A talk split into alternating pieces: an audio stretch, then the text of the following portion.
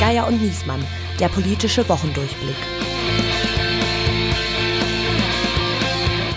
Es ist Kalenderwoche 17 noch. Drei Wochen bis zum Atomkrieg. Besuchen Sie Europa, solange es noch steht. Hier spricht Berlin, hier spricht das Redaktionsnetzwerk Deutschland. Mein Name ist Steven Geier und mit mir begrüßt Sie mein Kollege hier im Hauptstadtbüro, der für mich ein bisschen ist wie der UN-Generalsekretär. Das Einzige, was er wirklich kann, ist reden und am Ende interessiert es niemanden. Andreas Niesmann. Vielen Dank. So, liebe Hörerinnen und Hörer, nach dieser freundlichen Begrüßung freue ich mich, in diese Folge einführen zu dürfen. Mit der wunderbaren Jasmin Mbarek von Zeit Online reden wir unter anderem über diese Themen. Frieden schaffen mit Waffen. Deutschland liefert nun doch deutsche Panzer direkt an die Ukraine. Das ist genau das, was die Ukraine jetzt braucht, um den Luftraum zu sichern vom Boden aus. Das ist hier nochmal deutlich geworden. Deutschland ist dazu bereit. Wer soll Gas bezahlen? Wer hat so viel Geld? Der politische Sprengstoff von steigenden Energiepreisen und wachsender Inflation? Das bedeutet im Klartext, dass Deutschland gemessen an den Prognosen von vor drei oder vier Monaten natürlich buchstäblich ärmer wird. Und The Musk Show goes on. Tesla-Gründer Elon Musk will Twitter kaufen und der Meinungsfreiheit überlassen. You know, I think this civilizational risk uh, is decreased the more we can increase the trust of Twitter as a public platform.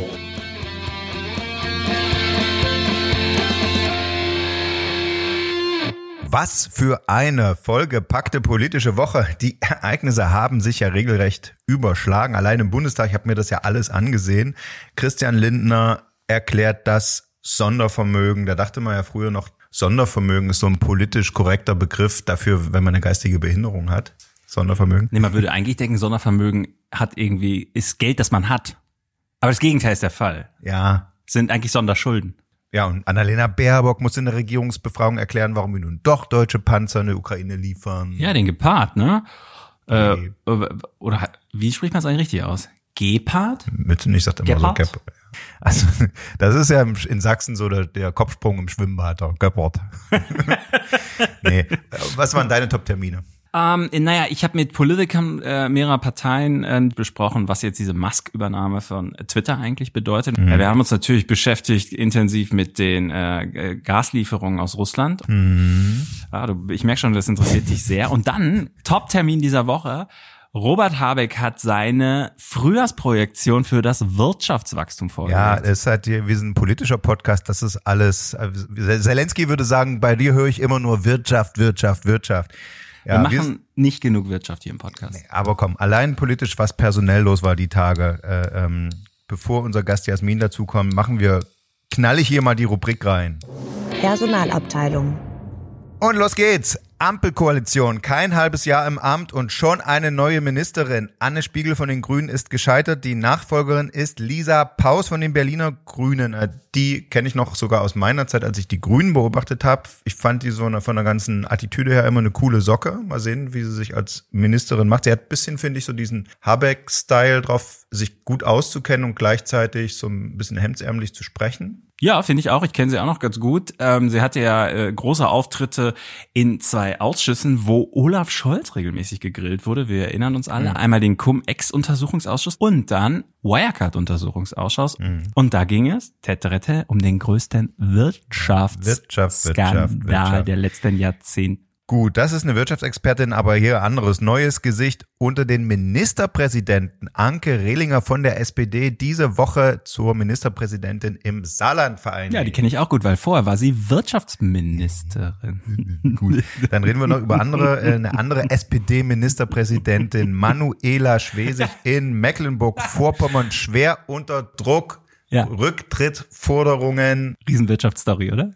Größtes Infrastrukturprojekt in der Geschichte des Landes, hat sie gesagt. Das ist klar, weil äh, da die Geschichte ist ja, wie dieses russische Wirtschaftsunternehmen Gazprom da diese Stiftung orchestriert hat, mit dem sie die Sanktionen, äh, mit der sie die Sanktionen von den Unternehmen abwenden wollte. Da Ja. gebe ich zu, ist eine Wirtschaftsgeschichte. Muss man auch sagen, ehrlicherweise, den Punkt muss ich einmal machen. Echter Hammer. Mhm. Ähm, ich habe im Spiegel ja äh, durften wir jetzt lesen, dass es gab damals einen Hintergrund, zu dem die Staatskanzlei eingeladen hatte. Ähm, bei dem war ich äh, auch eingeladen. Das war digital, war Corona-Zeit so, und da haben sie das damals begründet, warum sie das alles machen.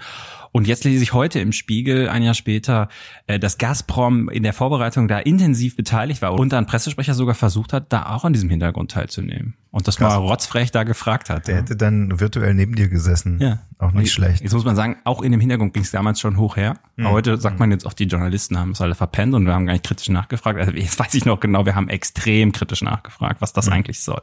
Äh, bei Schwesig, habt ihr Schwesig ja. gegrillt? Ja, wir haben Schwesig ja. gegrillt, ein bisschen. Und sie hat gesagt, hol mir mal eine Flasche Gas, sonst mache ich, sonst streike ich hier und mache nicht weiter. Das ist ja natürlich ein Spruch von Gerd Schröder.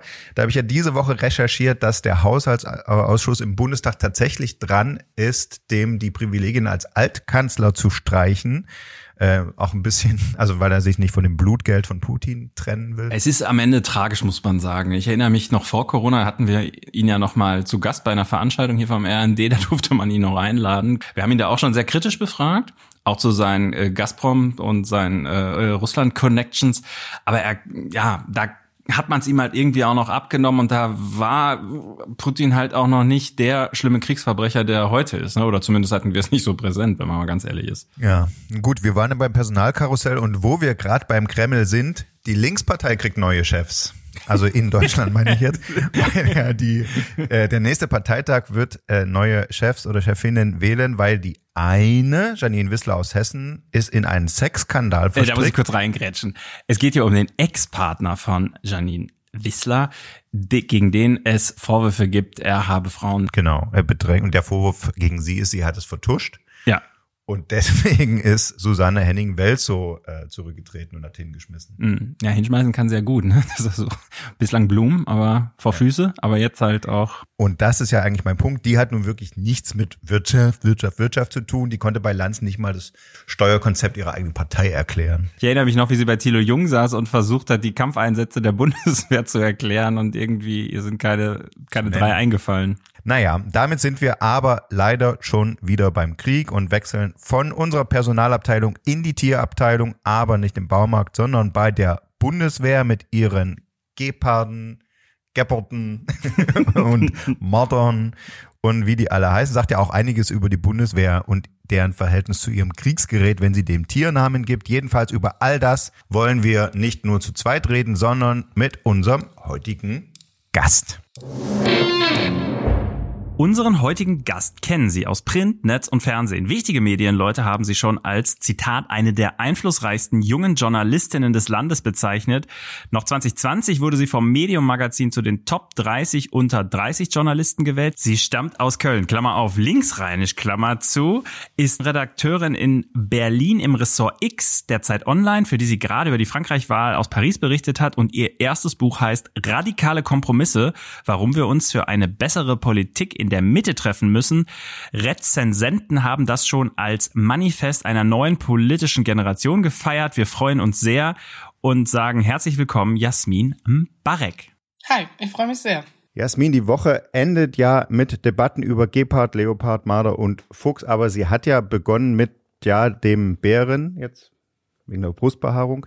Ähm, Du hast für Zeit Online Live aus Paris berichtet, wo Emmanuel Macron in der Stichwahl ums Präsidentenamt Marine Le Pen geschlagen hat. Mal, jetzt mal ganz ehrlich gesprochen, das war doch für dich vor allen Dingen eine schöne Auszeit von der ewigen Kriegsdebatte hier in Deutschland, oder? So in Paris mit Emmanuel. Ja, also ich glaube sozusagen die ähm, Angst auch von Journalisten, äh, sich darauf einstellen zu müssen, äh, dass eine Le Pen äh, gewinnt, war äh, so ein Schrecken, der wir die ganze Zeit im Hinterkopf. Ähm, aber auch die Debatte rund um die Ukraine ist in Frankreich sehr präsent. Also äh, die Tageszeitungen, die ich da gelesen habe, waren auch äh, gefüllt mit Debatten, welche Länder was machen, ob das richtig ist. Ähm, aber natürlich ist Paris auch ein schönerer Arbeitsort als Städte in Deutschland, ohne Deutschland äh, dabei beleidigen zu wollen. Als ja. alle Städte in Deutschland. Köln ausgenommen. Das war ja die, gemeine, die kleine Gemeinheit in der Einstiegsfrage von Steven, weil er natürlich gewusst hat, dass in Frankreich auch der Krieg den Wahlkampf äh, überlagert hat. Welche Rolle hat denn beim Wahlsieg von Macron seine Rolle im Krieg oder wie er mit dem Krieg umgegangen ist, gespielt? Ich glaube, das ist ähm, ein Teil davon gewesen, aber auch nicht so, wie das vielleicht auch teilweise deutsche Medien überhöht haben. Also ich glaube, die Angst davor, dass jemand rechtsradikales das Land regiert und dass das alle Sachen beeinflussen würde, war, glaube ich, größer als jetzt explizit nur der Blick auf die Ukraine, der das aber verstärkt hat und auch vor allem dafür gesorgt hat, dass Emmanuel Macron äh, auch in der Debatte, die dann an dem Mittwoch zuvor war, ähm, Le Pen sehr gut damit einkreisen konnte, weil sie durchaus sehr Kreml- und Putin nah ist. Hm, genau, man hat ja schon gesagt, das wäre die zweite demokratische Wahl, die Putin gewonnen hat nach der von Donald Trump. Das, das ist jetzt nicht dazu gekommen. Hat sie sich denn sehr aktiv von ihm distanziert? Äh, ja, ich glaube, es, ähm, also sie hat sich ja immer gegen Waffenlieferungen ausgesprochen. Das wurde dann irgendwann schwammig und ähm, sie hat sich sozusagen von ihren alten Aussagen gegenüber Putin distanziert, weil sie gemerkt hat, dass auch ihre eigene Wählerschaft äh, nicht unbedingt davon begeistert war ähm, und auch zugestanden, dass es sozusagen ein, ein Krieg ist, äh, der gerade existiert. Und das ist, glaube ich, etwas, was vielen russlandnahen äh, Politikern äh, auch schwerfällt, so zu äußern. Wir haben ja gelernt, eines der ganz großen Themen bei der Wahl in Frankreich war die Teuerung, die Inflation. Ähm, wie hast du das wahrgenommen? Ist das die Debatte, die da ähm, dann am Ende letztendlich gut ist? Hängt ja mit dem Krieg zusammen, wissen wir alle, aber die das da äh, dominiert? Ja, also ich glaube, am Ende, und das ist ja eigentlich bei jeder Wahl in Frankreich so, ist entweder Arbeitslosigkeit oder Kaufkraft. Und Le Pen hat es für sich die Kaufkraft gesichert. Und ja, Emmanuel Macron konnte natürlich damit äh, punkten, dass er die Arbeitslosigkeit massiv gesenkt hat für französische Verhältnisse. Das heißt, ähm, dieser Punkt Inflation ähm, war an der Debatte auch ein Thema, äh, aber durchaus äh, zugunsten Macrons, weil er ähm, durch seine Politik, die er auf europäischer Ebene äh, anstrebt mit Blick auf die Ukraine, ähm, natürlich dafür spricht, dass es sich in Zukunft legen wird. Darüber wollen wir vielleicht auch gleich noch reden, was Deutschland betrifft, aber vorher müssen wir natürlich blicken auf den Plot-Twist der Woche. Olaf Scholz hat wochenlang erklärt, äh, mit immer neuen Begründungen, warum wir äh, aus Deutschland, warum die Bundesregierung keine Panzer, keine, kein schweres Kriegsgerät in die Ukraine liefern kann. Während das der SPD-Generalsekretär äh, Kevin Kühnert und der Fraktionschef Mützenich noch alles so weiter verbreitet haben, kam schon die Meldung, April, April, wir machen das doch. Und mehr noch sogar äh, gemeinsam mit der Union. Jasmin, dein Buch ist ja eine Streitschrift für radikale Kompromisse. Also ungefähr so wie das jetzt Ampel und Union gemeinsam im Bundestag beschlossen haben, der Kompromiss aus Pazifismus und Panzerlieferung ist, wir liefern deutsche Gepard-Panzer, aber ohne Munition. ist das so gemeint bei dir auch? Und, äh, und sie müssen erst fertig gemacht werden. Ja. Ja, aber ich glaube, das ist ja genau der Punkt. Also das ist, glaube ich, nur ein, ähm, das ist der Kompromiss, den die SPD, glaube ich, für sich selbst geschlossen hat, ein Öffentlichkeits, also in der Öffentlichkeit ein Signal zu senden, dass man sich bemüht, weil äh, es gibt zwei Milliarden Ertüchtigungsmittel seitens Deutschland. Ähm, zum Vergleich, die Ukraine hat einen Militäretat von fünf Milliarden. Ähm, das ist ja schon mal erstmal was, ähm, was Olaf Scholz auch in seinem sehr aggressiven Spiegel-Interview äh, unterstreichen wollte. Ob das der richtige Weg ist, darüber kann man streiten. Ähm, aber ich glaube, dass es wirklich es ist ja ein Fakt, dass diese Gepard-Panzer sowohl in der Ausbildung als auch in der Lieferung, dass es jetzt hier um einen Zeitraum handelt, der irgendwie auch wahnsinnig ist. Ähm, und ich, äh, ich sehe das als absolutes Signal, ja, wir liefern jetzt, liefern jetzt Waffen, weil das, weil dieser öffentlich auch sehr elitäre Twitter-Elite-Druck, wie ich finde, halt dazu geführt hat, dass man jetzt symbolisch Panzer liefern muss oder Waffen liefern soll. Ähm, inwieweit das hilfreich ist äh, zum jetzigen Zeitpunkt, ähm, schwierig und auch der Blick es gibt durchaus sehr, sehr viel Zustimmung ähm, für Olaf Scholz und seine Politik, auch wenn das vielleicht in einer Berliner Hauptstadtblase nicht so oft äh, erwähnt wird, ohne meine persönliche Meinung jetzt zu äußern. Und dementsprechend ist es für mich so ein bisschen unabgeklärtes, okay, wir müssen jetzt ganz schnell reagieren, deswegen haben wir uns dafür entschieden. Deswegen auch dieser Wirrwarr mit äh, Kühnert und dann was Scholz und dann was Habeck sagt. Ähm, und ich würde auch sagen, du hast eben gesagt, äh, dass Olaf Scholz sich äh, erklärt. Ich finde, Olaf Scholz hat sich halt gar nicht erklärt, ähm, weil ich ihn als Politiker einschätze, der durchaus sehr, sehr lange überlegt, welche Konsequenzen seine Handlungen haben und dementsprechend andere Sprachrohre rausgeschickt hat, äh, die aber sehr, sehr paradox gegeneinander gesprochen haben. Und das hat dieses große kommunikative Desaster auch mitzuverantworten. Hm, mein Gefühl ist, ähm, es sind leider gar keine Sprachrohre, die er rausschickt, sondern es sind halt Leute der SPD, die in Wahrheit nicht nah an ihm dran sind oder nicht wissen, was ihn gerade umtreibt, ähm, die dann also versuchen, irgendwie, wie in der Kommunikation oft gesagt wird, auf dem Platz zu sein, also was zu sagen, die Partei irgendwie zu verteidigen. Sie stand ja nun wirklich brutal in der Kritik, kann man nicht anders sagen. Und äh, ja, und dann wird man am Ende auch ein bisschen kalt überrascht davon, was der eigene Kanzler so macht. Ich glaube, die aktuelle Entscheidung jetzt, äh, den Gepard dann doch zu erlauben, die Ukraine, die Anfrage der Ukraine, der Botschafter ja gesagt, liegt ja schon relativ lange zurück, ähm, ist dann am Ende auch ist dem Druck geschuldet, den du äh, gerade beschrieben hast, also ne, Twitter, publizistische Elite etc., aber wahrscheinlich auch der Verbündeten ähm, war natürlich auch echt eine kleine fiese Gemeinheit der Amerikaner auf deutschem Boden und äh, Rammstein nun irgendwie zum Waffengipfel einzuladen.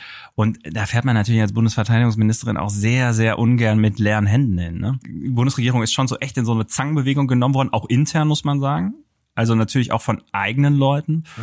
Und am Ende kommt dann jetzt dieses Ergebnis dabei raus, was schon der Versuch eines Befreiungsschlages ist. Ich würde sogar so weit gehen zu sagen, ein bisschen hat's funktioniert.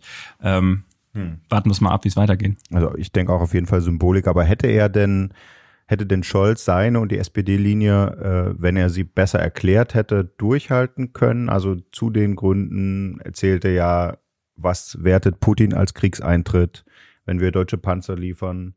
Ja, das hat Scholz, ja, dann hat Scholz so. ja in Wahrheit nie gesagt.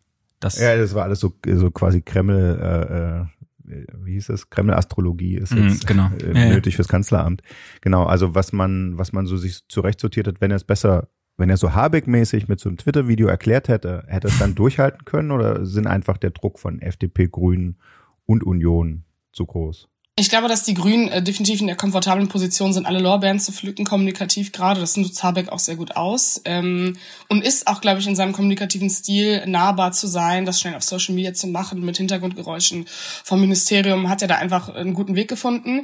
Äh, ich finde, dass die SPD kommunikativ sich selbst eigentlich einen Erfolg verbaut hat. Das klingt jetzt ein bisschen blöd und entgegen äh, anderer Meinung, aber ähm, den Anschein zu erwecken, es würde nichts getan werden, das hat die SPD selber geschafft in den letzten Wochen. Also es gab keine ansatzweise Erklärung. Natürlich kann man nicht jede Diplomatie und jedes Hinterzimmergespräch in die Öffentlichkeit platzieren, das ist äh, klar.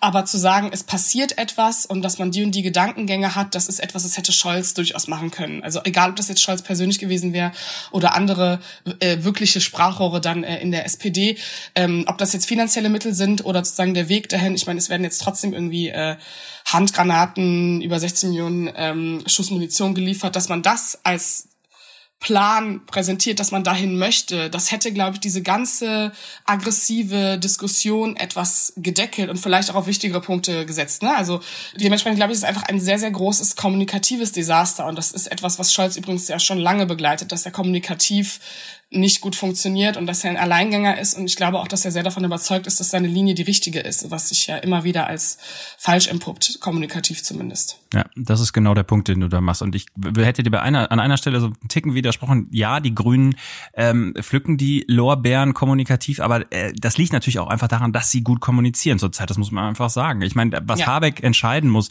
Katar, Flüssiggas einkaufen als Grüner, das sind ja eigentlich auch alles riesige Probleme. Und äh, da noch als Gewinner rauszugehen, ist natürlich auch ein Ergebnis äh, dessen, dass er das wahnsinnig gut erklärt und wahnsinnig kommuniziert. Und bei Scholz, so ein bisschen Scholzologie vielleicht, dieses ähm, Mackerhafte von ihm. Also so irgendwie, ich sag jetzt mal, ich hau jetzt mal zwei, drei Sprüche raus, die ich als markig empfinde und die ja in Wahrheit irgendwie so ein bisschen Schulhof früher 80er Jahre sind. So. Also Jungs und Mädels, äh, weil ich das nicht so mache, genau. wie ihr sagt. Klassiker. Ja, ja, So. Und er meint dann irgendwie ja. so, da hat er jetzt mal auf den Tisch gehauen und jetzt wissen alle irgendwie Bescheid.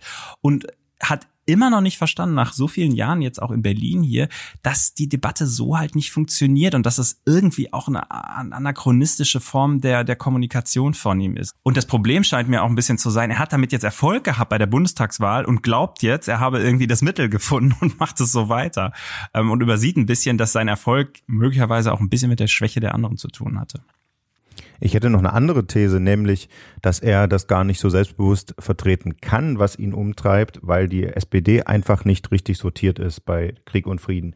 Die Grünen sind ja, haben das ja alles hinter sich äh, beim, beim Jugoslawienkrieg gehabt. Äh, die haben das für sich, den Pazifismus versus äh, sozusagen Verantwortung als Regierungspartei so sortiert, dass die sagen, Menschenrechte erste Priorität.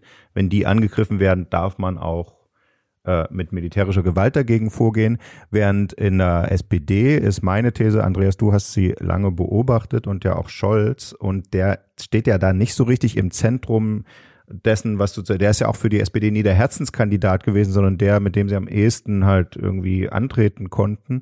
Aber äh, im Herzen gibt's ja dann doch noch Willy Brandts Ostpolitik, den Pazifismus. Mützenich sagt, es wird immer nur über Waffen, Waffen, Waffen geredet. Wer redet denn über Diplomatie? Ne? Also und in Klammern übersieht dabei, dass Guterres äh, äh, zu Putin fährt und original natürlich nichts erreicht und so. Aber gut, in der Debatte fehlt der Strang tatsächlich, das finde ich schon auch. Und andererseits gibt's die Jüngeren, die halt eher so ticken wie die Grünen und die halt sagen, was habt ihr eigentlich mit diesem Putin, der ja irgendwie ein homophober, nationalistischer äh, äh, Macker ist und so. Und das hat die SPD nicht sortiert und deswegen kann Scholz keine Position so richtig beherzt vertreten. Er kann gar nicht sagen, nein, wir liefern da keine schweren Waffen, weil es gibt auch Stimmen, die das da eben doch wollen. Ne? Also ich glaube, dass deine These stimmt, aber ich bin nicht sicher, ob der Zusammenhang stimmt. Also die SPD ist nicht sortiert, das halte ich für einen Fakt in der Frage und sie ist vor allen Dingen, weil es um Russland geht, nicht äh, sortiert und das ist äh, kein schönes Bild, was die Partei abgibt.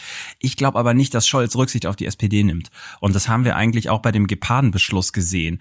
Ähm, da wird ja nicht mal ein Mütze nicht oder ein Generalsekretär noch informiert offenbar, ja, sondern das wird dann einfach irgendwie entschieden und dann müssen, müssen die Genossen die Hacken aneinander knallen und sagen, jawohl, so machen wir es jetzt, äh, Kanzler Olaf. Und ehrlicherweise, der Gepardenbeschluss hätte einer Begründung bedurft warum geht's jetzt auf einmal doch? Warum machen wir es jetzt doch? Natürlich haben sie es nie ganz ausgeschlossen. Sagt ja mal, wieso? Ihr, ihr habt mich kritisiert und ihr cuttet meine Haltung gar nicht, bla bla bla. Aber unterm Strich diesen Move, und es ist von, ich glaube, 98 Prozent der Menschen als Kurswechsel äh, verstanden worden, den hätte man erklären müssen. Und das hat er bislang nicht gemacht. Das riecht nach Ärger. Ja, der nächste Ärger sozusagen als Subkrise unter dem Krieg ähm, hat ja diese Woche schon begonnen. Russland stoppt die Gaslieferungen an Polen und Bulgarien, offenbar, weil die eben das nicht in Rubel bezahlen wollen. Ähm, da droht ja schon der nächste Ungemach. Müssen wir jetzt auch Angst haben in Deutschland? Wenn ja, wovor? Dass wir den Polen helfen müssen oder dass uns auch der Gashahn abgedreht wird? Was, was droht er?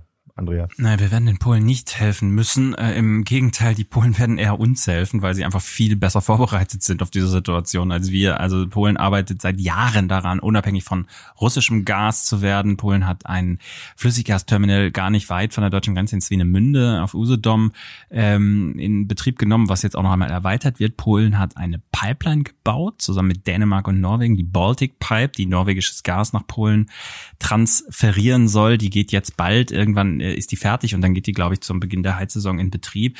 Äh, und die Speicher in Polen sind auch, glaube ich, zu drei Viertel gefüllt. Bei uns ist es noch so ein Drittel oder so. Also lange Rede, kurzer Sinn. Ähm, die Wahrscheinlichkeit ist, also die Wahrscheinlichkeit, dass Polen das wegsteckt jetzt, ist sehr, sehr hoch, ähm, be beziehungsweise das erscheint mir nahezu sicher. Und es kann sogar sein, ähm, dass wir früher oder später noch auf die Polen zugehen und die fragen müssen, ob sie uns nicht ein bisschen Gas liefern können. Aber also zum einen ist da die Preisdebatte und die Angst vor sozusagen deutschen Gelbwesten. Deswegen äh, ist ja das auch ein Entlastungspaket ähm, beschlossen worden von der Ampelkoalition, um eben das ein bisschen abzupuffern. Und zum anderen eben die Angst vor wirtschaftlichen Schäden. Jetzt äh, geht es ja um ein Ölembargo von russischem Öl und wie schlimm da zum Beispiel die ostdeutschen Raffinerien betroffen wären. Das sind 1200 Jobs in Brandenburg, in Schwedt gefährdet. Da hat der Ministerpräsident schon Alarm äh, geschlagen und die AfD ist schon bundesweit damit auf der Zinne und sagt, das ist erst der Anfang.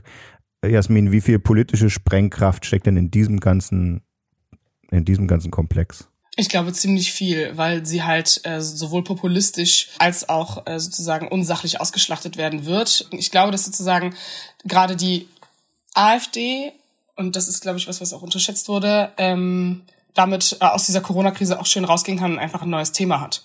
Ähm, und dementsprechend dieses also Gelbwesten-Szenario würde ich nicht so groß aufzeichnen. Ich glaube, dass sozusagen Sozialpolitik und soziale Ungleichheit in Frankreich eine ganz andere Dimension hat und das in Deutschland auch in der Form nie passieren wird.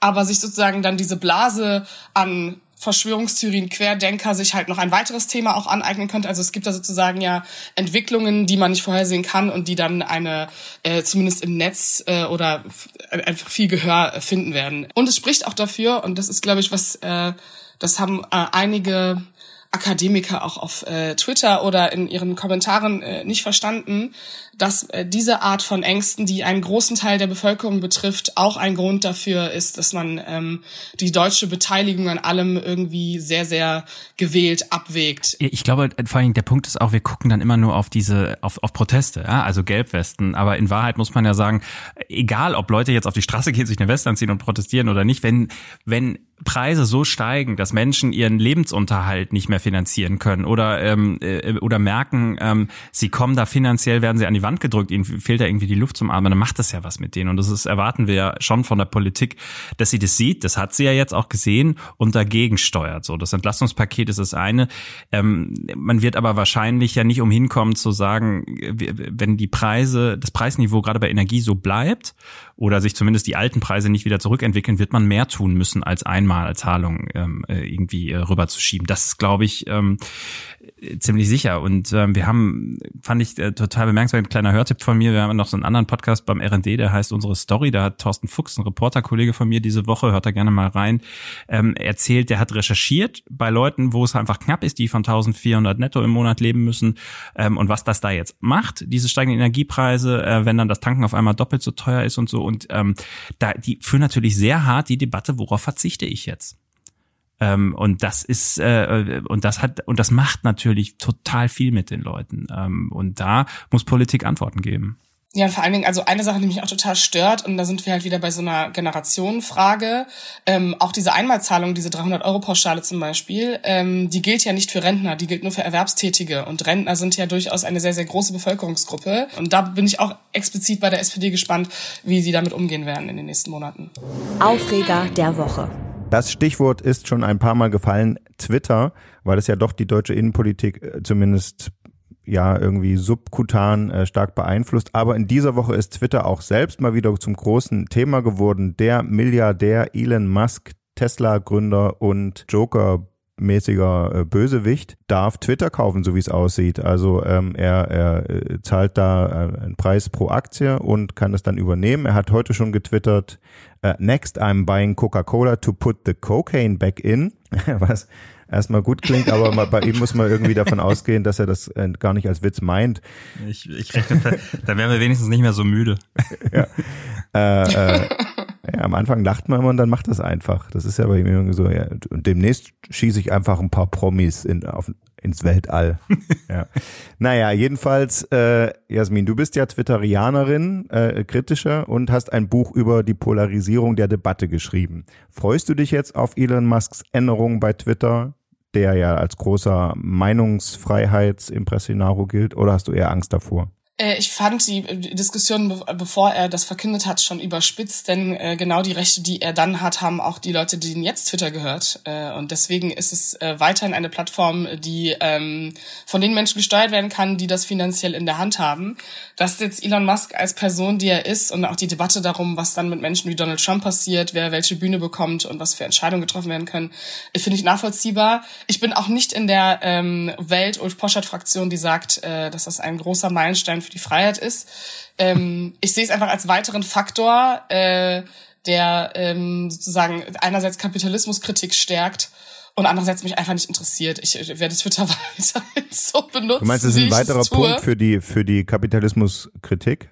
So meinst ja, ich glaube, dass ja, also man kann, ich glaube, dass gerade die linke Blase sich da so pseudo äh, engagiert dran aufhängt und äh, ein paar Mal twittern kann Elon Musk enteignen und in einem Jahr ist halt alles so wie vorher und es gehört halt ja. Elon Musk und alle drei Monate regen wir uns mal über einen Tweet von Elon Musk wieder auf. Ja, äh, aber ich, ich, ich habe den Vorschlag gehört, alles. warum lassen wir nicht Elon Musk einfach alles kaufen, dann müssen wir am Ende nur noch eine Person enteignen. das ist doch eigentlich ganz gut. Das auch ein guter Vorschlag. ja, naja, aber die Debatte sozusagen hat der Westen seine eigenen Oligarchen, ist ja irgendwie auch nicht ganz von der Hand zu weisen. Ich finde, das ist fast die entscheidende Debatte.